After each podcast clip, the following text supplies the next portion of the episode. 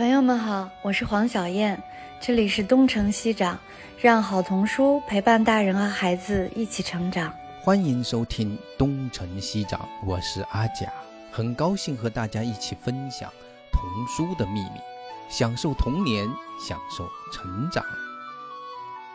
欢迎大家来到东城西长，今天我们来讲一位在童书出版业。就是所谓的真正的女神玛格丽特·怀兹·布朗。我们今天请了两位嗯嘉宾，一位是天略童书馆的主编杨娟，天略出了很多玛格丽特·怀兹·布朗的书。那还有一位呢是那个儿童文学公号满满妈的那个创始人和主理人，满满的小说的创办人，那个满满妈，嗯，她的真名叫胡杨。他也跟我们聊过好几期了，嗯，欢迎两位嘉宾。然后阿佳老师，您要不要对他们两位有一个介绍呢？还是说让他们直接自己来介绍？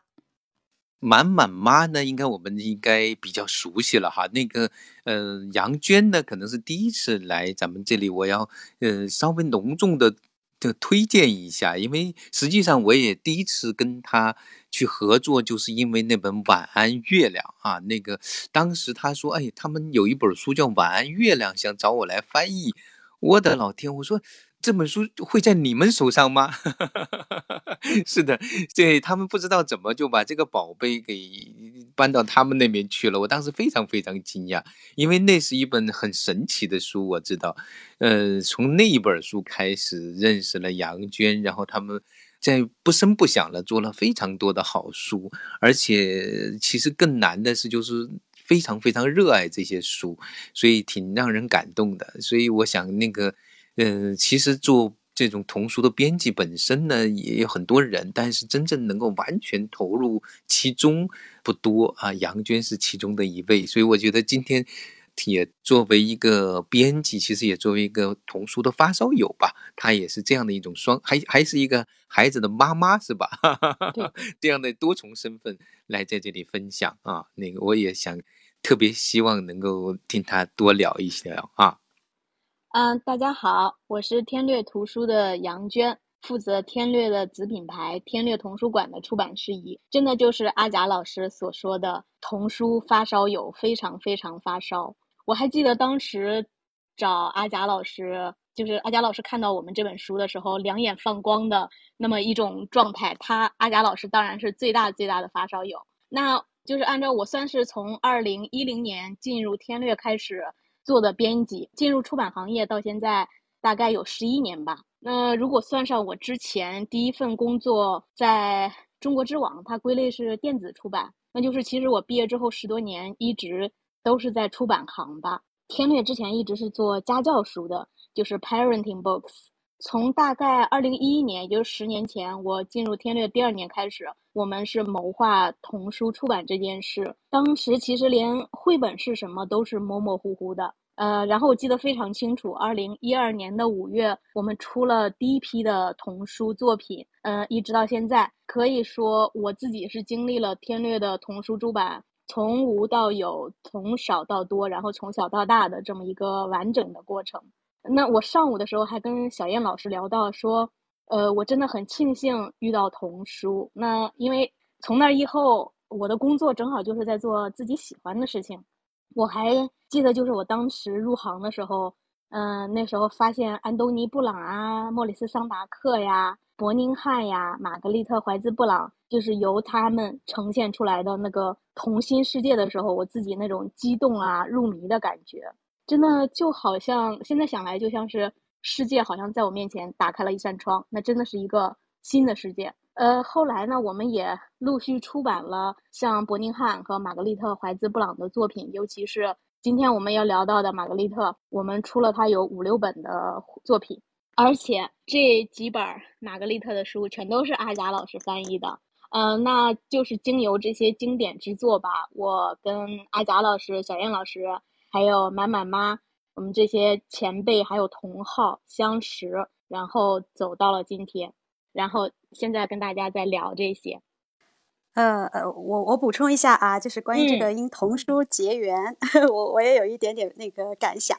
就是我我就不用自我介绍了，都来了好几次，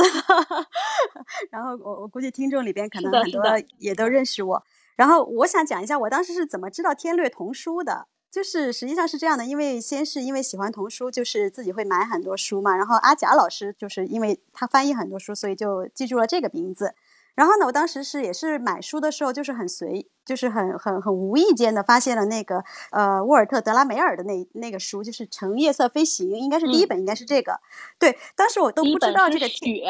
啊，是第一本是雪吗？那我可能我看见的第一本是《乘夜色飞行》。嗯嗯。然后当时这个就一下子，当时我一看是阿教老师翻译的，我就我就把它买回来了。买回来了以后，然后我才关注到后面有一个童书馆是天略童书馆。然后就是从这里，因为确实是品牌很多嘛，然后就从这里知道了天略童书。然后慢慢的就开始又买了好多天略童书的别的一些书，然后就一点一点的，就是完全是因为书，然后才认识了天略童书，然后后来又认识了杨娟。然后呢，再讲到就是我跟阿教老师的第一次见面呢，是在安东尼布朗的那个插画展上，对，也也挺好玩的，也是我见刚刚见了杨娟，而且杨娟是我网友见面那个时候，对对对，就是我们第一次，也因为我我我写公号，大多数时候其实是就是很宅，然后那天是见了杨娟，也是我见的可能线下见面的第一个编辑朋友吧。然后见了，然后我们就啊，应该是应该是，因为我我第一次知道，我是一个死宅。然后呢，呃，见了以后，然后当时我们就聊到了，就是我说我说天略的很多书都是请阿娇老师翻译的，因为我也从别的品牌那里了解到，就是阿娇老师可能在翻译的时候对书是本身还是有很严格的一个挑选嘛。然后杨娟就给我讲到了他是怎么和阿娇老师来就是。呃，请阿娇老师来翻译他们的一些一些书啊，等等等等等等。聊完了以后，然后结果下午在安东尼布朗的展上，我就认认识了阿娇老师。嗯嗯嗯，对对 对，就是感觉这些事情都是，就是都是有缘分的吧。然后还有就是，还有就是关键，今天要聊到的这一本书《玛格丽特·怀兹·布朗的重要事儿》，这个也也也挺巧的，真的。因为那天杨娟告诉我说这本书出了，然后我一看，我说啊。我说这个，我们不是当时就是在看图画书小史的时候，就是特别有印象深刻的一章嘛，就是麦克巴内特。这一张就是真是个性十十足的一张，而当时我记得我是在从信义的那个颁奖上回，从上海回北京的高铁上，然后我当时看到这本书的时候，我还发了一个微信给阿娇老师，我就因为我看到这一章，我觉得特别的有意思，就是因为可能很多历史已经之前从别的书里，阿娇老师的别的书或者别的信息已经看到过了，但这这一个篇章就是觉得啊，这个麦克巴内特原来做了这么有个性的事情，他和玛格丽特怀兹布朗还有一个这样的一本书的这样的一个一个缘分，就觉得然后很快就没没想到。你们很快就把它出出来了，我觉得这就是都都证明了，就是就是因为我们都都很喜欢这个东西，然后它从一个点好像一点一点的都会连接起来，想起来还是觉得挺美妙的，这是我的一点感受。就是书和人连接成了一张网，有的时候你不知道从哪一点哪一个点出发，就结识了某一本书和某一个人。杨娟，你还记得咱们俩是怎么认识的吗？我第一次就是线下见您的时候，咱俩可能还没有认识过。就马库斯，二零一六年应该是来北京的时候，那一次在是单向空间还是哪里有一个线下的活动，我当时是第一次就是线下真人见面见您。然后我马库斯的那个活动，我我印象特别深，对你。然后我们在做马库斯的那个访谈，然后你站起来提了一个问题，说。你为什么要给齐想国做顾问？你还记得吗？我这个我印象特别这么梗的问题，杨娟，对对，特 别好愣啊！然后就太梗了，对对对，特别我，所以我对杨娟的印象特别深刻。这是这是一个耿直的孩子。我当时只记得我站起来了，然后具体说了什么，我我现在只记得那么一个场景，我站起来了，大概会有点紧张，我就忘了我后来的那个言论是什么了，你们也忘记吧？对，我特我对你印象特别深，就是因为这个问题。其实我为什么要说，其实说这个是因为大家今天在谈玛格丽特怀斯布朗，其实有一个人跟他的关系特别深，就是马库斯先生。玛格丽特·怀斯·布朗的传记应该是他从耶鲁毕业以后做的第一本啊儿童的关于儿童书的传记吧？那个艾佳老师，对，就是这本是第一。玛格丽特她实际上是把一个正在到处游走的一个刚刚毕从历史系可能毕业的一个研究者或者是一个诗人。其实那个时候马库斯是想写诗的，他也想那个做一些研究，但是突然间在一个书店里面读到了《Good Night Moon》。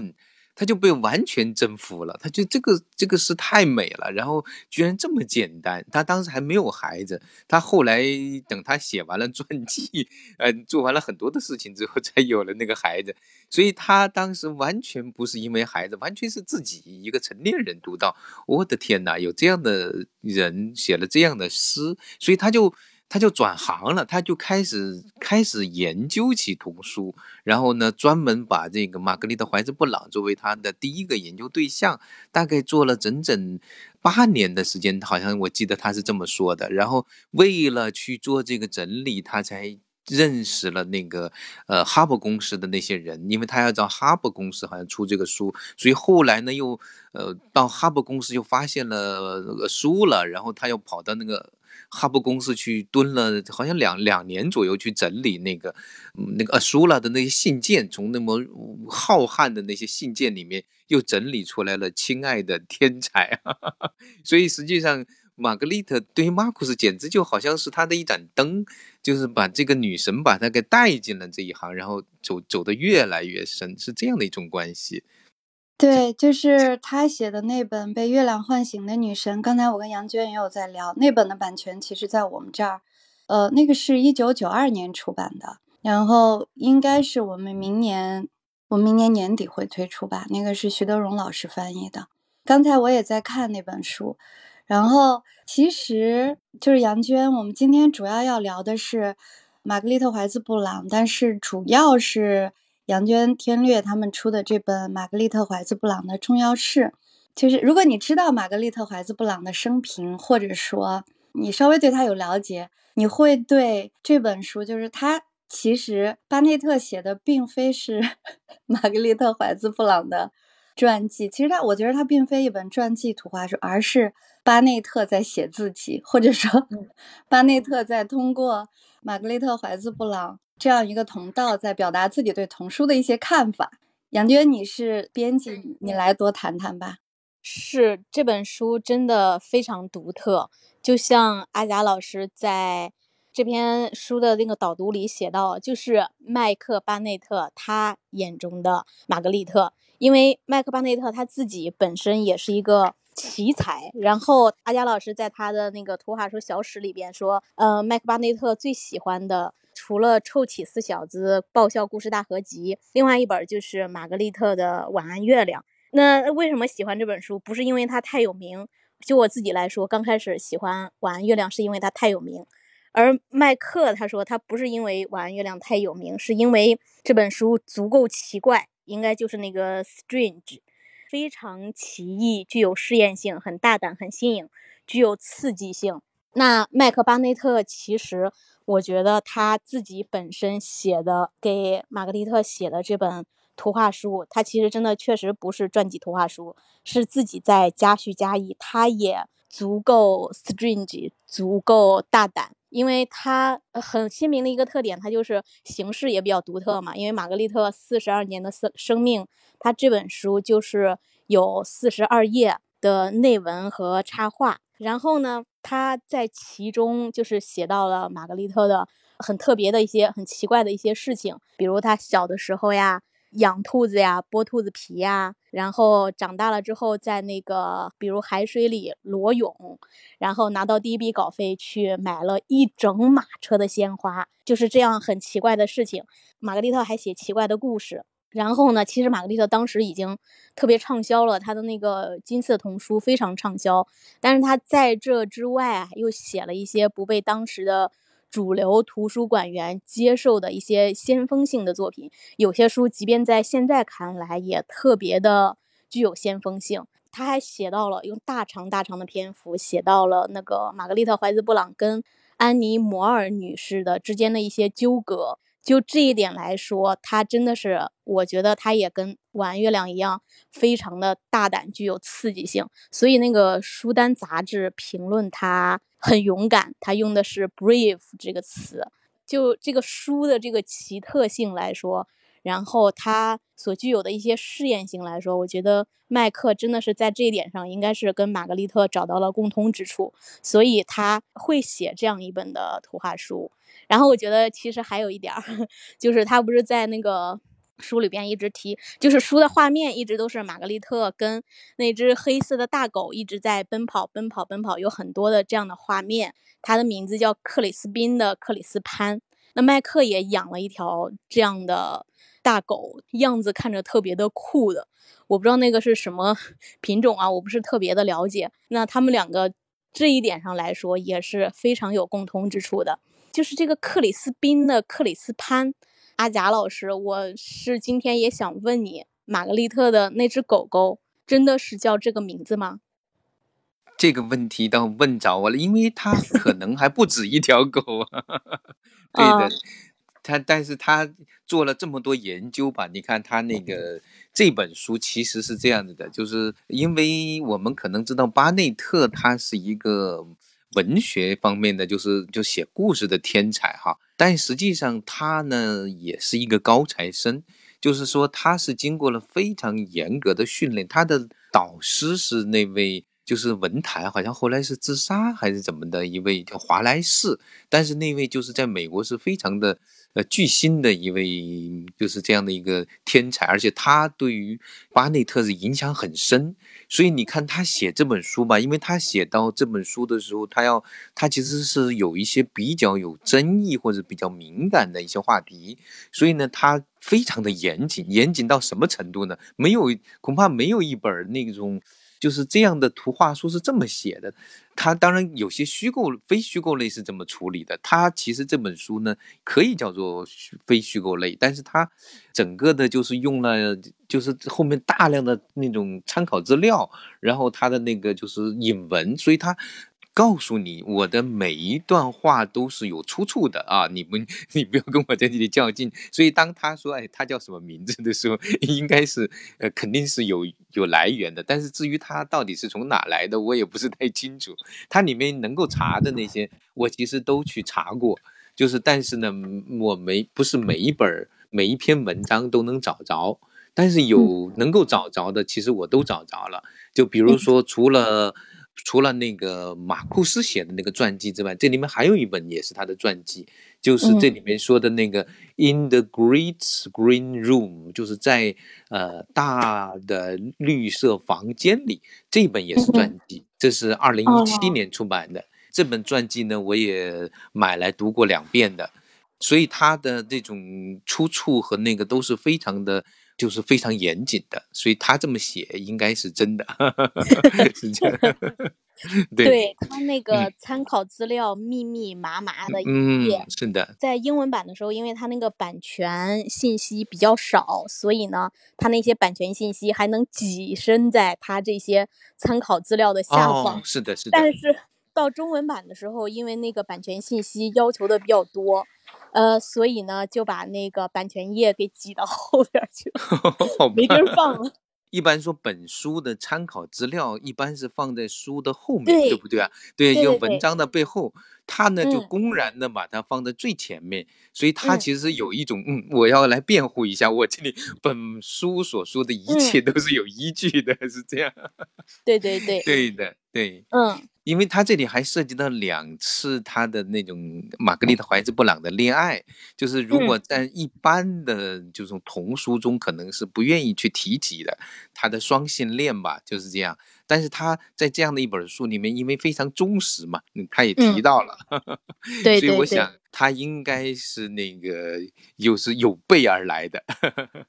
对，你看，像他在书的，就是故事开始之前的，就是玛格丽特怀兹布朗的那段话，他说儿时的我觉得的那一段话，后来就是在您提供的马呃马库斯的那篇假想采访里，确实就是找到了，他就是这么说的。对，所以其实翻译这本书最大的难度呢，是它其实有些引用，所以他他从引用的时候，如果我们没有上下文。就不知道这个确切的意思是什么，所以他引用了某一个，就是某一段话，我们得去找到那个被引用的那句话，它的原来的那个上下文是什么，才知道这句话到底是什么意思。所以这个很美丽，是吧？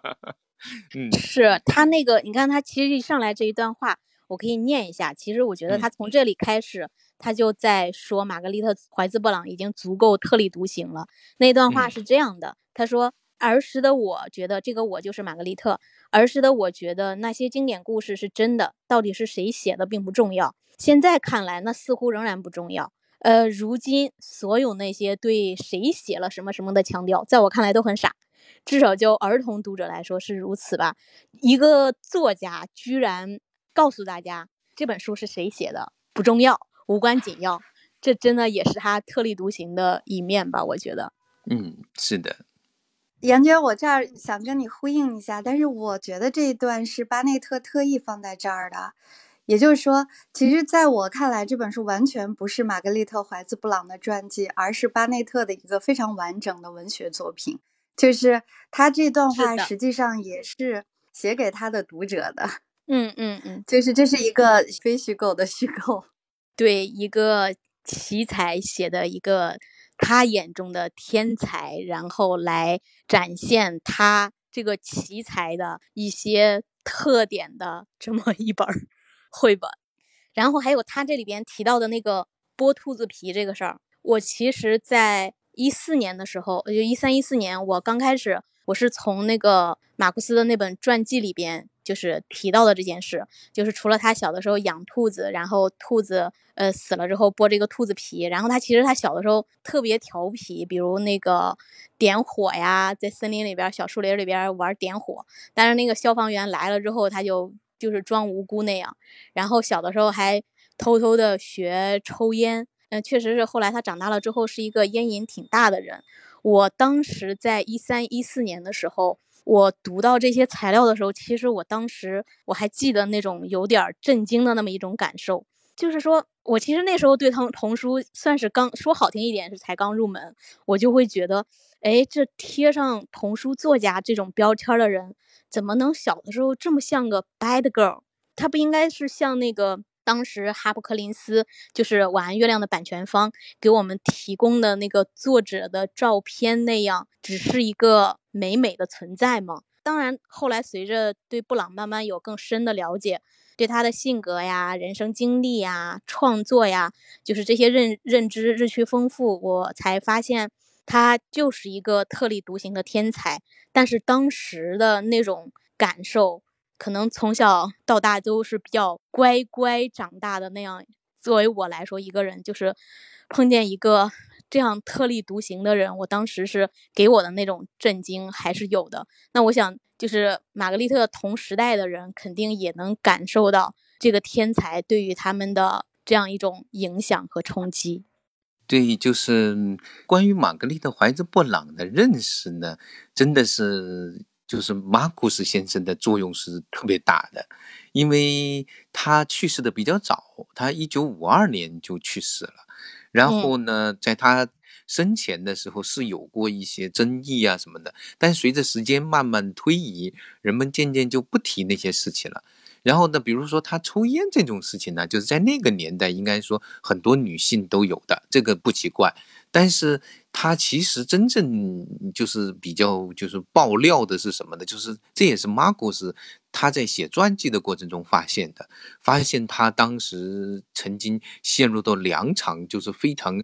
就是非常就是有知名度的那种恋情之中，而且那个时间还挺长。那么前面有十年的时候是跟跟那一位 Strange 女士，就是实际上是一位他所在的那个年代相当有名的一位女诗人，同时又是一个大富豪的呃妻子。然后跟他有十年的这样的一种纠葛，而且是公然公开的，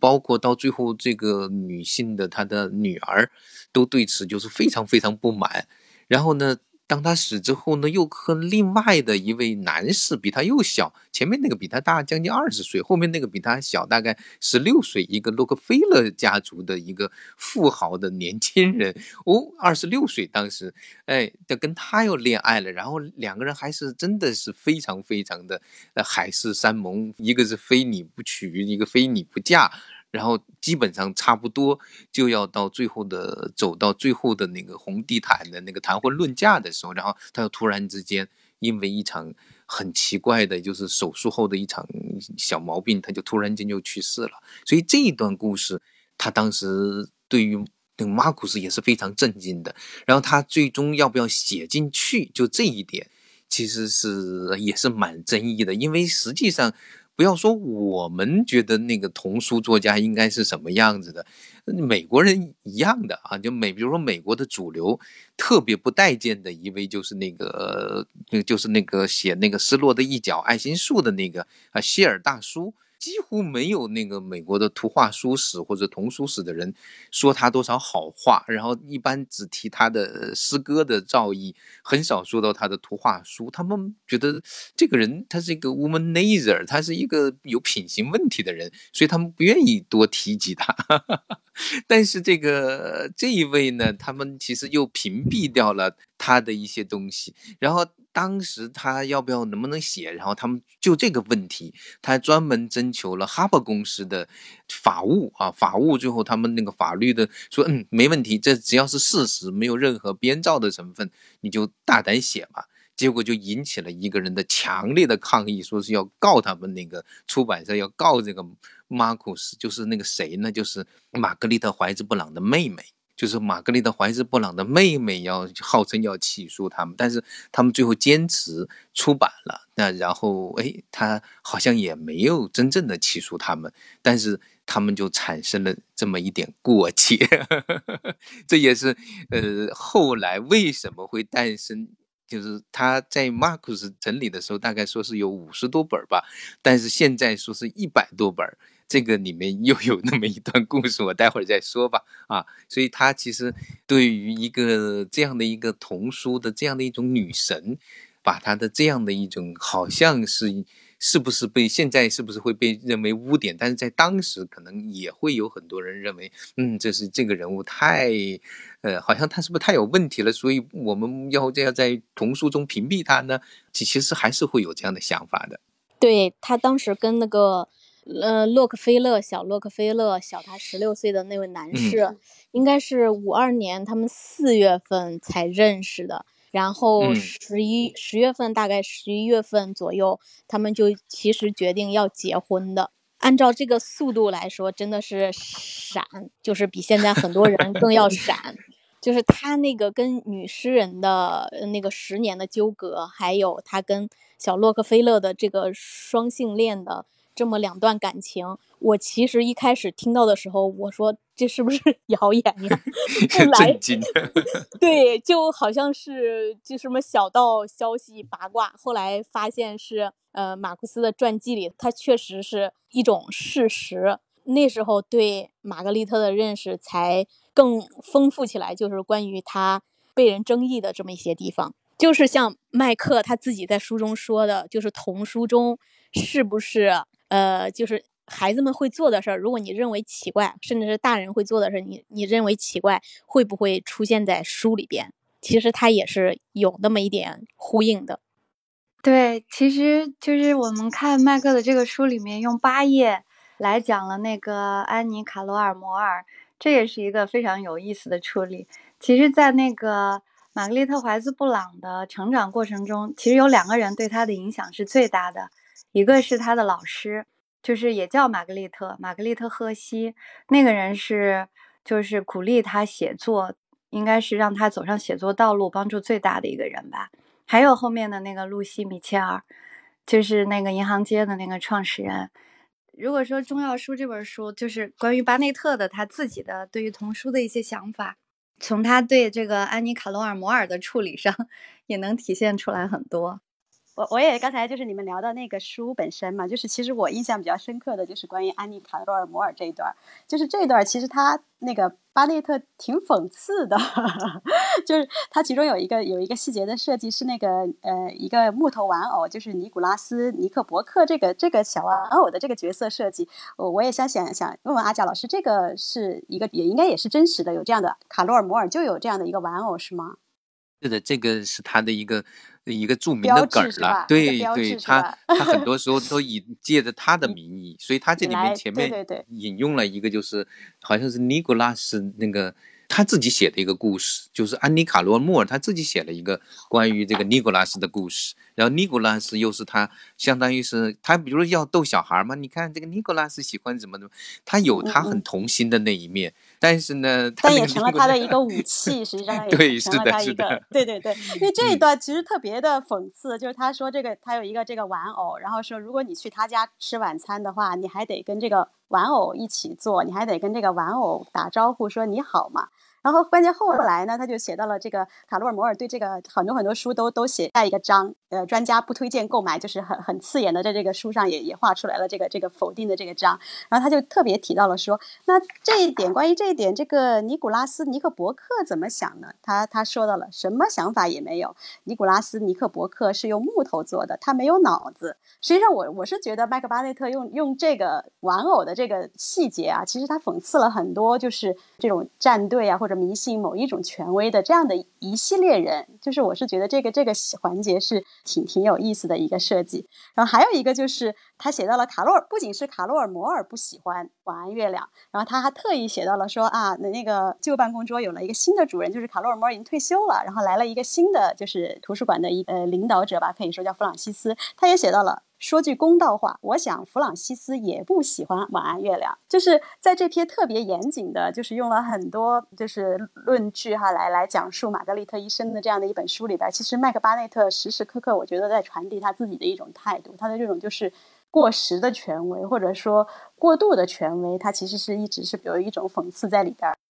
就是麦克巴内特就是在这本书里，就是讲到玛格丽特跟安妮摩尔的这样一种纠葛，占了很大的篇幅。其实我自己也稍微有一点点疑问，因为这个摩尔其实他跟呃玛格丽特他不是他们之间相差了四十岁吧，应该是阿贾老师。摩尔是一八七一年，然后玛格丽特是一九一零年。相差四十岁，其实摩尔应该是跟玛格丽特她的导师露西·米切尔他们是同时代的，然后是当时争议的两派。就是玛格丽特其实她当时应该还很崇拜安妮·摩尔，在那个插画家就是莎拉·雅各比建的那个网页版的资料库里，还有玛格丽特给安妮·摩尔手写信件的照片。当然，书里也提到，他也是带着自己的作品去见安妮·摩尔的。就是我，如果以后有机会经过其他的方式采访麦克，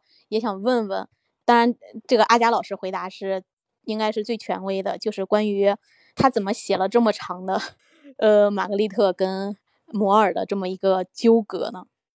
就是其实安妮卡罗尔摩尔呢，就是我在写图画书小史的时候，我还是反复强调，她是一个特别伟大的一位图书馆员，真的是，是就是如果你了解她的完整的生平的话，你真的会觉得特别感动，因为她是一个智商很高的一位女性，然后来自缅因州，她是新英格兰地区，然后。她是本来是想去做律师的一个一位女性，后来因为家庭的原因吧，可能她的父亲过早的去世，还是其他的什么原因，她没有去做，但是她呃转过来去做图书馆员，非常成功，而且她也是应该是最早的一批那种培训出来的那个馆员，但她在。创立了纽约公共图书馆的那个创始的那个儿童图书部的时候，一九一一年，他就是他的创始的图书馆员。然后他的那个最著名的一个就是他的一个功绩，他提出了儿童进入图书馆享受服务的两个最简单的标准，就是。要洗干净手，不要把书搞脏了。然后第二个就是能写自己的名字，而且他这个不限于美国的人，也限于所有的，比如旅行的，或者是到那个，呃，就是比如刚刚移民来的这些人。这所以他其实非常了不起。而且当当那个当时在推广童书的时候，当很多人并不了解，他是做了许许多多的活动，包括一九一九年的那个美国童书周。他就是最早的发起人之一。现在美国每一年都还在延续这样的一个活动，而且当当时第一个获得国际安徒生奖的那个那个法吉恩他当时生日，他在整个的在布鲁克林在哪里就都都为他做那种生日的庆典，这个在非常非常的神奇啊这一位。然后他当时还为那个把那个嗯波特小姐，就是那个波特小，她专门跑到 Hilltop，就是在那个丘顶农场去拜访他，然然后把波特小姐的影响带到美国。所以这个人就是他的早期，你会发现他就是属于开疆拓土的。这样的一位伟大的一位童书界的权威女性，但是呢，就是因为她的太权威了，所以她导致她就像一一座高山、一座峰顶一样。那么，为什么那个？玛格丽特·怀兹·布朗，他为什么一开始必须得去拜访他，就是恳请他的赐福呢？因为当时他要想要让他们的作品能够去，比如说能够上上书目，能够到市场上被大家接受，首先要那个纽约公共图书馆要接受，所以他就带着自己的最初的四本书，他是编辑。去到那里，那个请他赐福，结果人家都把它列为鸡肋，鸡肋，鸡肋，就是他那个词儿就是就是垃圾的意思，但是又不是垃圾，所以我就把它翻译成鸡肋了。就是你这个东西，呃，就是就是可以看，但放在书架上不行，那就是。然后他之所以对他有成见，除了他对新的东西。没有好感之外，他主要是对他的老师米歇尔，他们有那种就是有点剑拔弩张，两人的主张不同。他他喜欢那些很高雅的亲英格兰的那些东西，朗朗而威、发发而威的东西。结果他呢，非要说 here and now，就是当下的那个那个此时此地的那东西。所以他们有一种派系之争，最后就影响到他对玛格丽特·怀兹·布朗的那种态度。而这种态度呢，他其实也影响到他后面的继承者。我我记得那个人应该叫弗朗西斯吧，那个那个人，其实那个人也还不错的啦。那个人也后来推荐另外一位图书馆员，就创立了美国国会图书馆的儿童部。所以他们在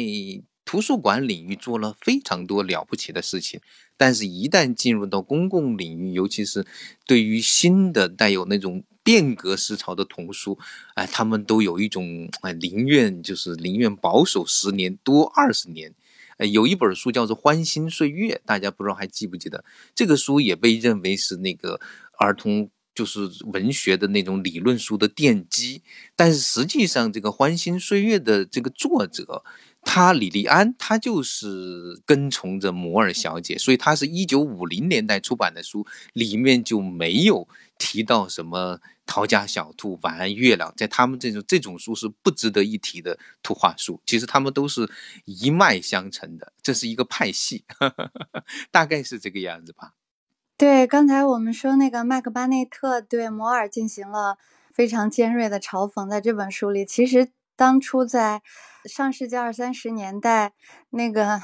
露西·米切尔对摩尔等人也进行了非常尖锐的嘲讽。其实我觉得他们是观念之争，就是摩尔他是还是一个理想主义者，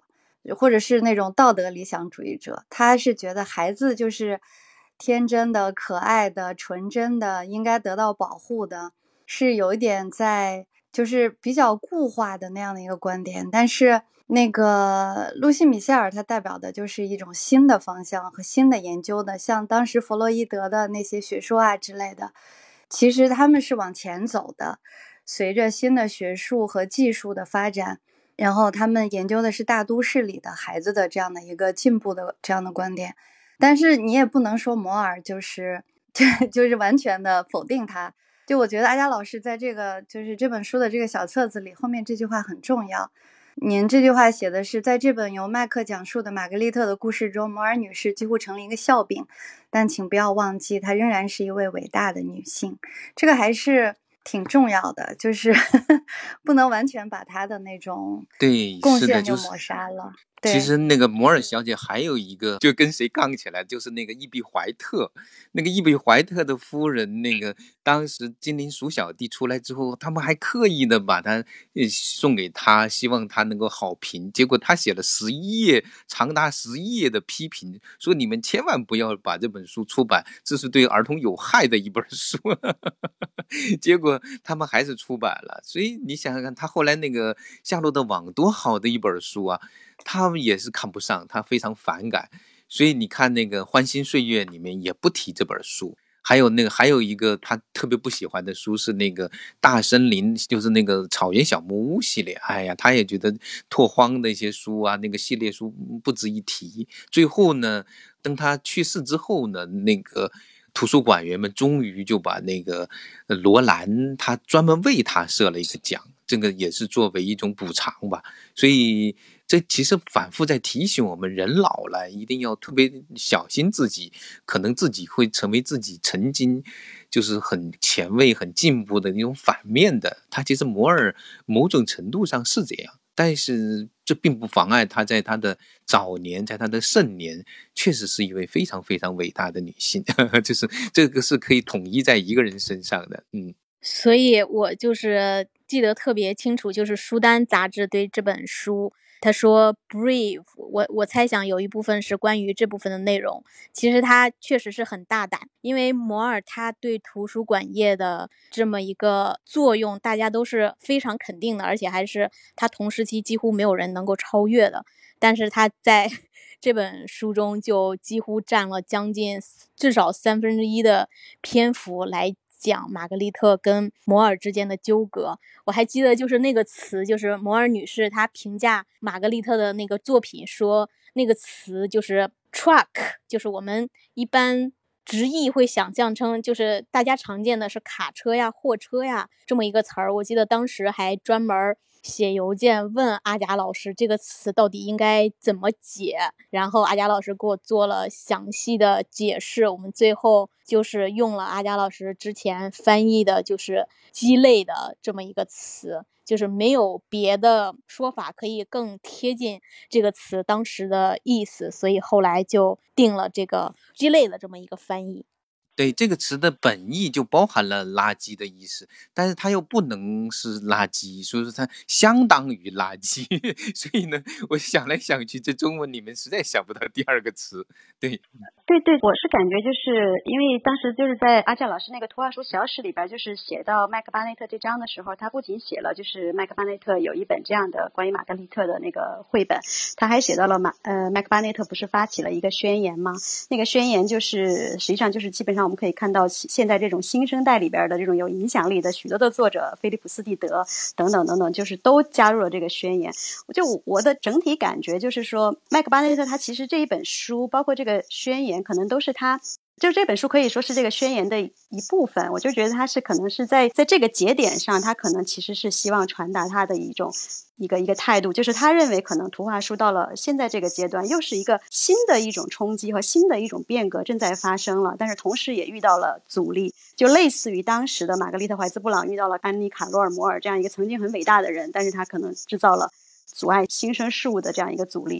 然后麦克巴内特呢，他就是在他现在这个环境里边，当时应该是也应该有十年前还是二十年前了哈。然后他觉得在这个时候，图画书可能也遇到了一些阻力。我觉得他是其实是在用这本书，呃，用这个宣言，其实都在表达这样的一种态度。我是这么来理解他这个他对安妮卡洛尔摩尔的这个处理的。他那个宣言是近几年的事儿，前两前两三不不不，二零。二零一一年，二零对也有十年了，也有十年了，对啊，反正肯定没有二十年，因为他还特别年轻，他他也不年轻，他也八八零后嘛，八二快对也四十了，也也你想也也不也不算是特别年轻了，但十年是反正因为是当时我我当时看了，就是我当时还跟阿佳老师说，我说这个是十年前的宣言，然后你看这十年可能图画书又有了一些很多的变化，包括凯迪克奖的评奖，可能大家也觉得啊越来越。偏向于种族啊、政治啊这方面的东西了，就是好像是不是 这种，就是这种不断的进步和一些阻力的这种一种博弈啊，它可能是在不断循环、不断循环往在发展的。就是我可以跟再说个说点稍微八卦一点哈，就是我没有去查他们的那个党派的背景，但是呢，你要知道摩尔呢，他其实更像是共和党的，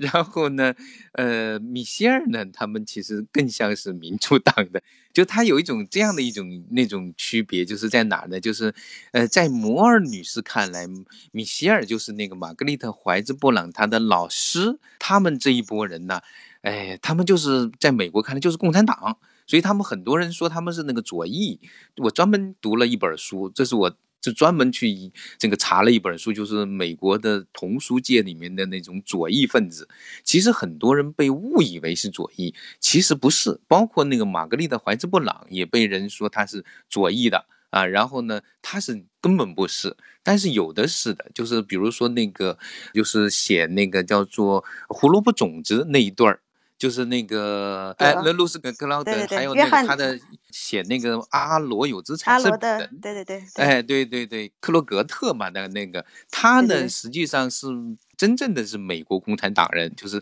那个他是他是左翼，然后他们所以说他们会认为这帮人说 here and now。他们是那个左派的，因为他们要用那个呃现实的东西去教孩子，他就让把孩子幼儿就带向了这种现实的认知，他们认为这是有害的，这是他们这一种就是比较浪漫的，然后要其实某种程度上过度保护孩子的这样的一群人，所以你会看到。图画书也好，童书也好，在这个领域在往前发展的时候，总有一群人会跳出来说：“啊，孩子是应该怎么保护都不过分的。”但是另外一拨人就会说，其实我们对孩子可能在过度保护，就包括我前些时候跑到深圳去，就是去讲座分享的时候，一个爸爸就就跑过来，就是跟我讲啊，你认为孩子是不是一不能看那个就是类似三个强盗啊，就汤米温格尔的那个人的书？我说为什么？他说他那个书里面有一些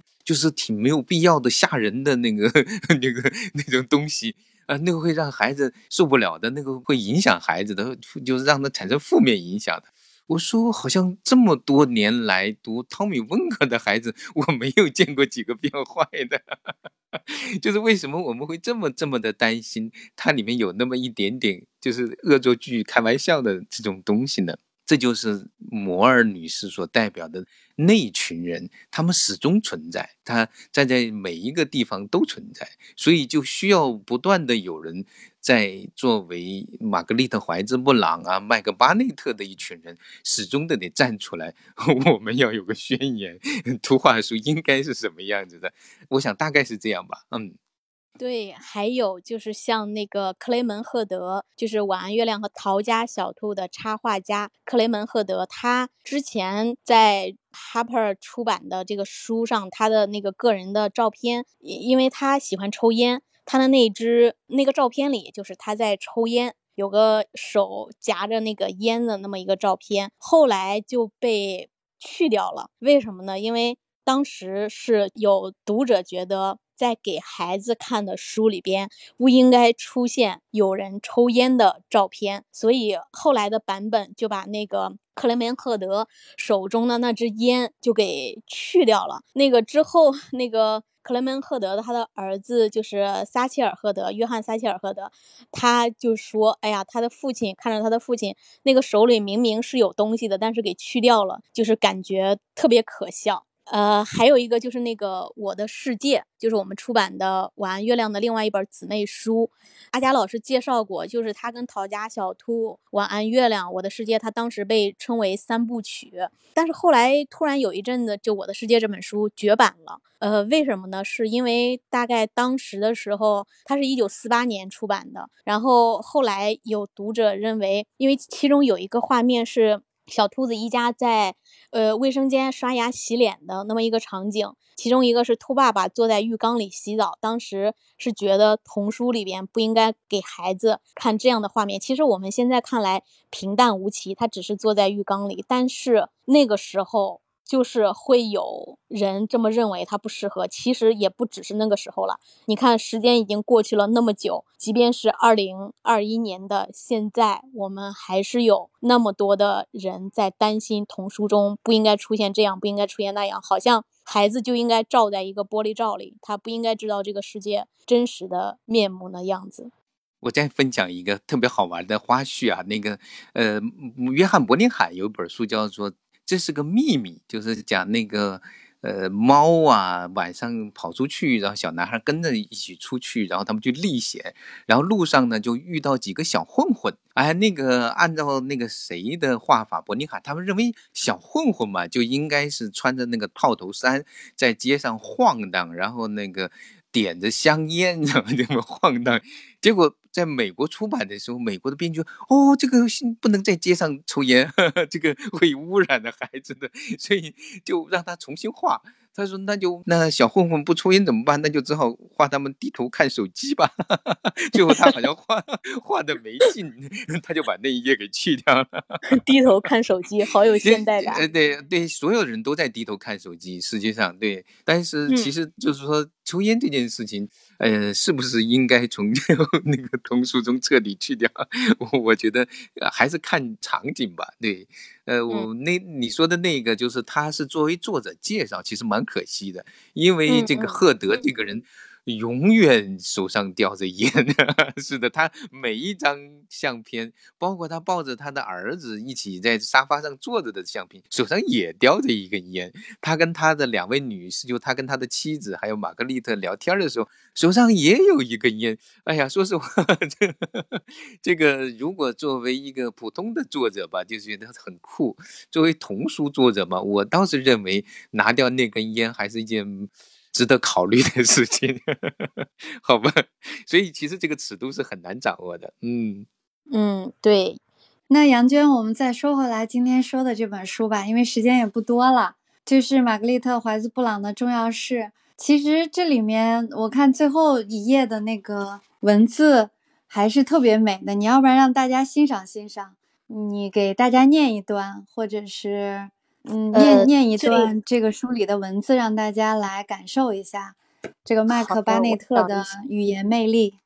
对，文字还是很美的。我可以读一段，然后这是其中的一段。嗯，以下是麦克巴内特的文字。他说：“去想象你读过的那些书的作者们的生活，可能会感觉怪怪的。”就像在超市里突然撞见你的老师，但作者也是人，他们出生，他们死去，他们会开玩笑，也会犯错，他们会恋爱，还会再次恋爱，他们去会去超市买西红柿，把它们放进冰箱最底下的抽屉里。尽管西红柿还是晾在外面的架子上更好些，可是哪些事儿才是重要的？对谁而言重要？以及这本书最后就是刚刚小燕老师提到的最后的文字，我也。在这里跟大家先再念一下，这是在讲玛格丽特四十二岁在法国的一家医院里去世之后，他说生活的运转并不像大多数书里描绘的那样，生活可能突然就结束了，快的就像你向空中一踢腿。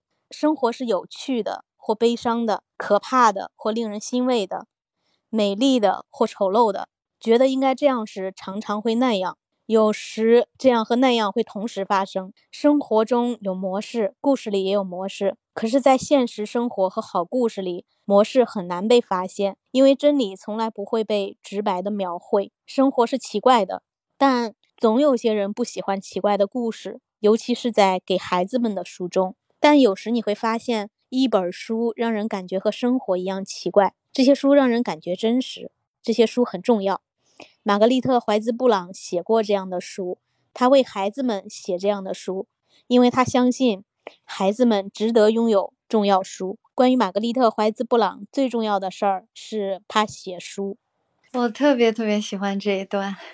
就是强烈推荐这本书，我我自己也是做出版的，但是我特别推荐天略图书馆杨娟他们做的这本《玛格丽特·怀兹·布朗的重要史》，不管是文字和图，还是这本书的精神内核，还是阿佳老师的翻译，都值得高度推荐。嗯，是的，就是我自己，就是翻译一本书，翻译到自己觉得最后挺感动，而且把自己给带进去的时候也不多啊。这本书是一个，就是他。他其实是巴内特在讲他的感悟，但是同时也是你读玛格丽特·怀兹·布朗他的故事的时候那种感悟。其实，在所有的童书创作者里面，当然我自己可能投入时间最多的是波特小姐，但是其次的就是这位那个玛格丽特·怀兹·布朗。你发现发现他完全没有办法绕过去，而且实际上许许多多的人被他影响，但他实际上又是一个真的蛮奇怪的人。你可以说出很多很多的八卦，甚至包括比如说他对他，你知道他浪漫的可以买一车的花，但是他有他还有在有些人看来有点残忍的一面，就是他喜欢毛皮，他喜欢他的房间里面到处都是毛皮。然后他甚至做了一本书，最初的六七千本吧，就是好像是六千多本，全部是每一本书都是用真的兔子的毛皮做的那个封面。所以有的评论家说这本书固然很好，但值得用六千个兔子的生命吗？就是你会发现他真的是一个好奇怪的人，但是他的奇怪恰恰是与他的那种天才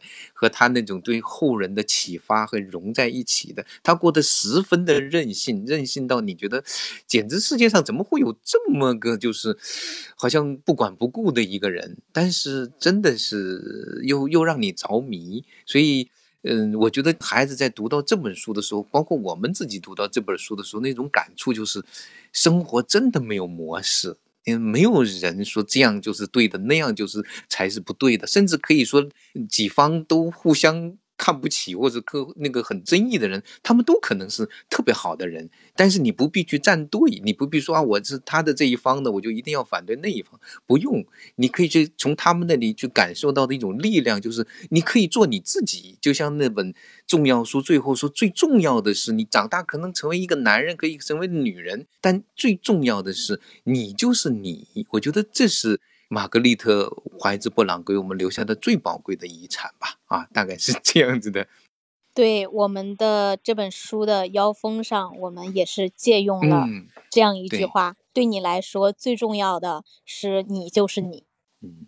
对，其实刚才我也是特别喜欢，就是黄老师喜欢的这一段，就是他其实就是在讲很多看起来奇怪的事情，其实是真实的，而且是有利的；然后看起来很正常的事情，其实是虚伪的，其实是无聊的。